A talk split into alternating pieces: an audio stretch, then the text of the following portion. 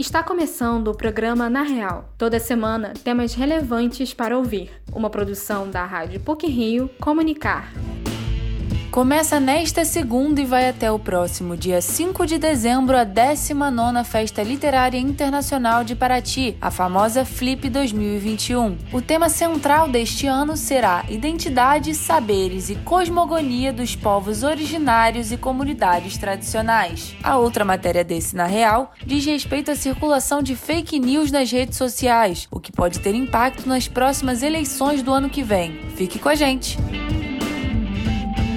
A Flip 2021, que começa no dia 22 de novembro, será uma reflexão entre o modo de vida contemporâneo e a exploração do meio ambiente. A reportagem é de Érica Levigar equipe responsável pela Festa Literária Internacional de Paraty confirmou a 19ª edição do evento. O programa educativo vai acontecer entre os dias 22 e 27 de novembro e a programação principal será entre os dias 27 de novembro e 5 de dezembro. Em 2020, a Flip foi totalmente online. Este ano, as mesas da programação principal serão transmitidas pelo canal do YouTube da Feira Literária e exibidas em telões espalhados por Paraty e pela região. A interação dos autores convidados com o público será através do chat virtual ou dos moderadores posicionados nos locais. Pela primeira vez, a Flip terá uma curadoria coletiva, coordenada pelo antropólogo Hermano Viana, o grupo é integrado pelo escritor Evandro Nascimento, pelo antropólogo do povo tucano João Paulo Lima Barreto, pela editora Ana Dantes e pelo crítico literário Pedro Meira Monteiro. Nessa edição, a festa não vai homenagear um só autor, mas todos os pensadores, conhecedores e mestres indígenas que tiveram suas vidas interrompidas interrompidas pela Covid-19. A feira literária, inspirada no reino vegetal, pretende atuar como um laboratório de aprendizagem dos ensinamentos de Nheri,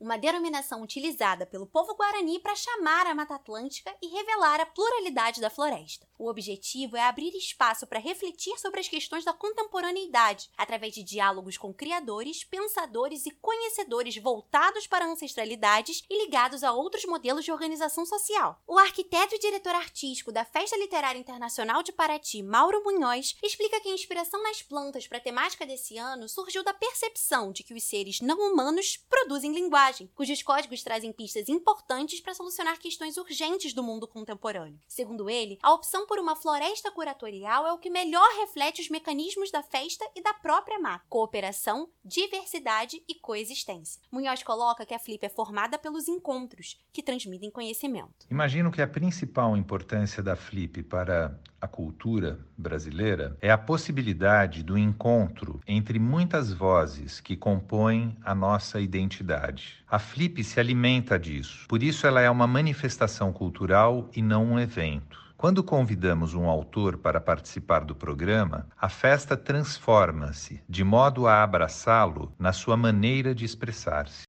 Munhoz ressalta que a Flip se construiu como uma plataforma de interação. O arquiteto coloca que a pandemia da Covid-19 restringiu as possibilidades físicas da festa literária, mas o encontro entre artistas, escritores e pesquisadores que pensam o mundo de hoje foi preservado. A subsecretária de Turismo de Paraty, Sandra Barros, afirma que o município, no início da crise sanitária do coronavírus, ficou fechado para turistas. Em julho de 2020, foi reaberto com o projeto Paraty Espera por Você, um movimento da Prefeitura Municipal de Paraty articulado aos diferentes segmentos turísticos para o retorno seguro e gradativo das atividades durante e após a pandemia. A paratiense diz que a Flip, mesmo remota, é extremamente importante para a região. Desde sua primeira edição em 2003, a Festa Literária Internacional de Paraty influencia positivamente as áreas turística e cultural locais, com a abertura de bibliotecas e o incentivo à leitura. Segundo Sandra, a feira transformou a economia local e trouxe renome ao município, que passou a ser reconhecido ao redor do mundo. A Flip também foi um divisor. Assim. A primeira edição, eu me lembro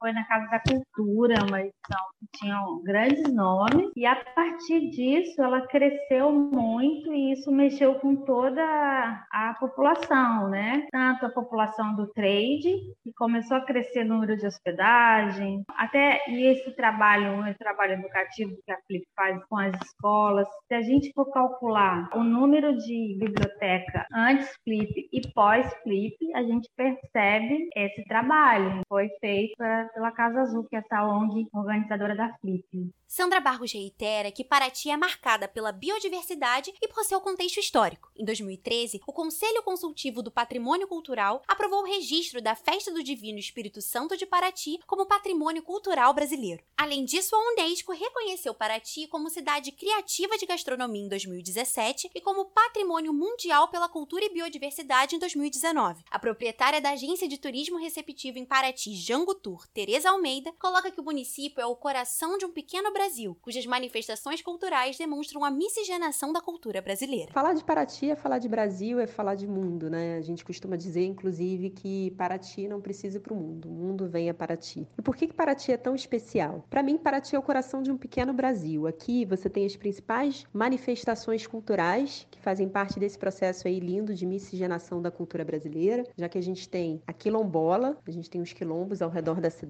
a gente tem a cultura indígena, a gente tem a cultura caiçara e uh, tudo isso você consegue ter acesso num curto espaço de tempo. E além de todas essas vertentes culturais, a gente está entre o mar e a montanha, com um centro histórico riquíssimo e preservado, Brasil Colônia, com uma natureza exuberante, já que aqui a gente tem vários parques e reservas de proteção ambiental e ainda tem praias, ilhas, cachoeiras, enfim. De acordo com o cineasta e liderança do povo guarani MBA, Carlos Papá, Nheri quer dizer onde as almas se banham e conduz mensagens através de fios de palavras. Por meio deles, a 19 edição da Festa Literária Internacional de Paraty pretende enlaçar a literatura para pensar o mundo e as relações entre humanos e não humanos, com diálogos voltados para a diversidade e para a natureza. Érica Levigar, para o Na Real.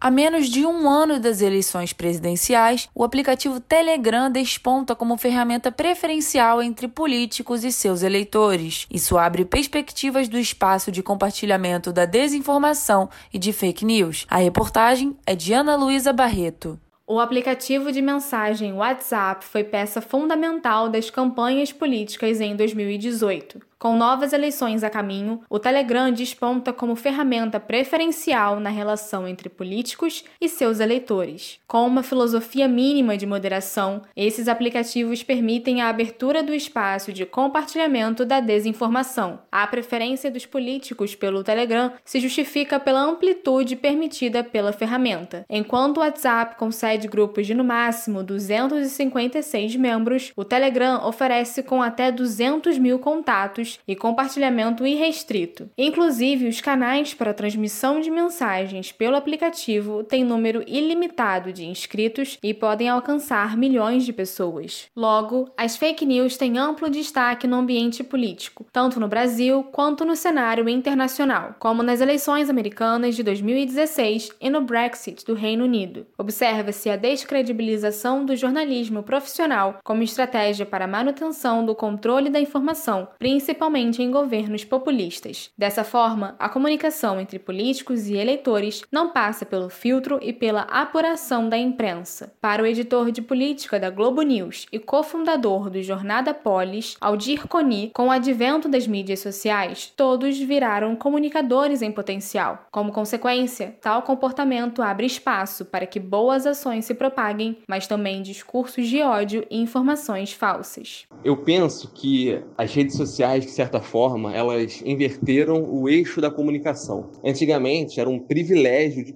pouquíssimos é, a oportunidade de falar para a massa jornalistas dos principais veículos e as grandes autoridades é que tinham condições de falar para milhões de pessoas. Com as redes sociais, esse monopólio acabou. Todo mundo passou a ser um potencial comunicador de massa. Isso é muito bom por um lado, porque você amplia a pluralidade de vozes, de discursos, porém teve um lado negativo, né? Que é o fato de você também amplificar, infelizmente, a voz de pessoas mal intencionadas, o jornalista Aldir Coni afirma que as fake news tiveram um efeito devastador, em especial na cobertura política recente e durante a pandemia. Por mais que pareçam inofensivas, há uma rede de desinformação por trás dos disparos em massa, que foram beneficiados com as ferramentas das mídias digitais. Como exemplo deste cenário, hoje há uma forte tendência de uso de campanhas permanentes em redes de comunicação estabelecidas, que se iniciam na corrida eleitoral e seguem durante todo o mandato. O professor do Departamento de Comunicação Social da PUC Rio, Arthur Ituaçu, explica que o compartilhamento de desinformação por grupos em aplicativos de mensagens foi uma estratégia amplamente utilizada em 2018 e que o uso de meios digitais em eleições deve continuar sendo uma tendência no futuro. Esse mecanismo é favorável à campanha política, porque há um grande alcance sem muito esforço de circulação da mensagem. Segundo ele, Basta que uma informação falsa seja enviada aos grupos para que todos sejam informados instantaneamente e repercutam entre si, e por meio do compartilhamento com outros, sem maiores checagens dos fatos. A estratégia dos grupos de WhatsApp funcionou muito bem. A partir desses grupos de WhatsApp, você tem uma multiplicação em rede de, de mensagens estrategicamente pensadas, aí sim. Né? Nesse, esse é o futuro das campanhas, que é datificação e segmentação e trabalhando a campanha permanente em rede com uma estrutura digital funcionando o tempo todo. Redes sociais como Twitter, Facebook e YouTube também são canais considerados terrenos férteis para o compartilhamento de fake news. Um caso recente de bastante repercussão foi uma fala do presidente da República, Jair Bolsonaro, que leu em live uma suposta notícia que dizia que pessoas vacinadas contra a Covid-19 estariam desenvolvendo AIDS. A Organização Mundial da Saúde desmentiu a relação apontada por Bolsonaro. O Facebook e o Instagram decidiram remover o conteúdo, o que provocou discussões, principalmente entre os apoiadores do governo, que alegaram ter sido alvos de censura e ataque à liberdade de expressão. O professor Arthur Ituaçu ressalta que as mídias sociais são espaços privados e, portanto, as postagens devem respeitar as regras da plataforma, o que não configura algum tipo de censura por parte dos meios o Facebook tem dono, o Twitter tem dono, o Instagram tem dono. Eu acho que a lógica é essa, porque isso é um espaço privado. O cara é dono daquilo. Então, se ele quer tirar, ele tira. Para mim, não há nenhum problema nisso. E ah, se os motivos são questionáveis, ah, tudo bem, aí vai discutir com o cara, mas é, não, não me parece uma coisa, ah, uma censura. Eu não pensaria por aí. Eu pensaria mais da forma de que aquilo não é um espaço público. Não, não nos iludamos. Neste cenário de disseminação de fake news, cabe à população ter cuidado redobrado ao ler e compartilhar informações. É importante que o usuário cheque a fonte daquela notícia e busque desconfiar de absurdos, visto que muitas matérias têm títulos sensacionalistas e podem induzir a interpretações erradas. Também é importante conferir a data em que a informação foi originalmente veiculada. Afinal, para a manutenção da democracia, a sociedade precisa ter acesso à informação confiável confiável e de qualidade. Esta reportagem foi produzida por Ana Luísa Barreto e Luiz Felipe Azevedo para o Na Real.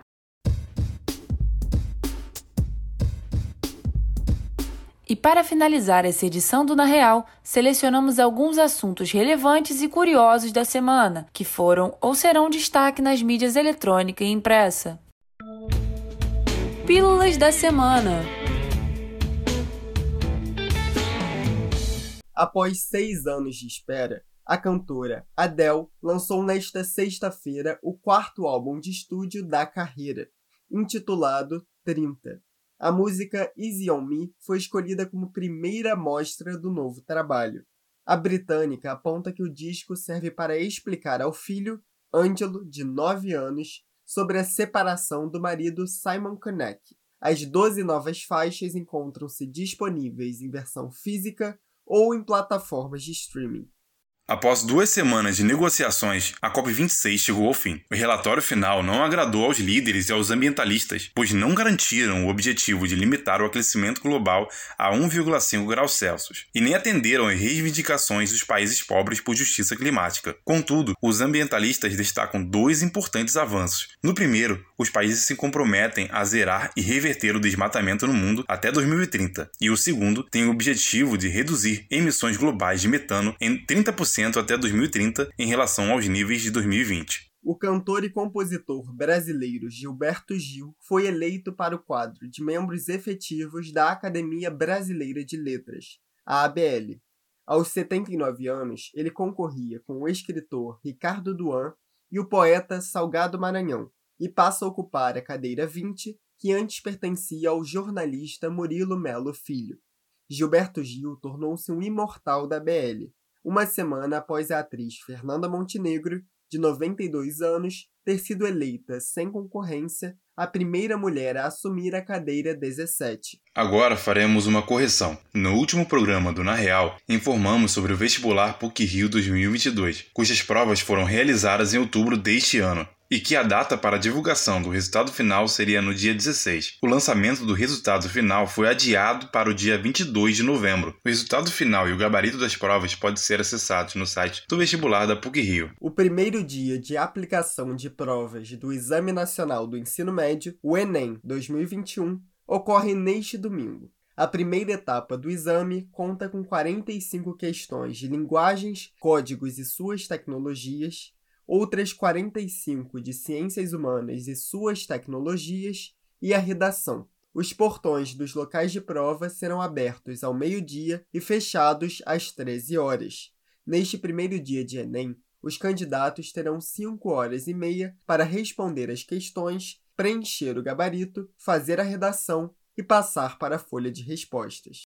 E por hoje é só. O programa, na real, é produzido por estagiários da Rádio PUC e tem edição e supervisão de Célio Campos. Lembramos que a Rádio PUC faz parte do Comunicar, cuja coordenação é de Lilian Sabac. Até a próxima semana.